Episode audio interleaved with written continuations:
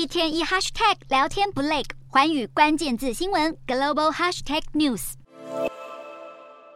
自从访问中国后，法国总统马克宏就因为发言太过亲中，深陷多重争议。十一日，他到荷兰进行国事访问，在一场关于欧洲主权的演说中，就被不满的民众打断，观众高声质问马克宏，让现场陷入一阵尴尬。不过，马克宏也冷静做出回应，不顾观众叫嚣，继续他的谈话。而抗议者不久后就迅速被维安人员带出场外。其实，这场演说开始前，场外就聚集了一些抗议民众。除了不满马克宏言行有违民主信念，群众中仍以不满法国年金改革者占大多数。就连马克宏夫妇稍早在阿姆斯特丹市中心进行献花仪式的时候，现场也聚集了不满年改的民众，高举布条写着“我们不会被击退”，但是马上就遭到警察制止。而这些抗议也让获得荷兰王室成员亲自接待的马克宏不免尴尬。对内推动年改案，让马克宏面临第二个任期内最大的政治危机。对外又因为言论太过亲中，在国际间引发轩然大波。马克宏要如何面对眼前的内忧外患，值得观察。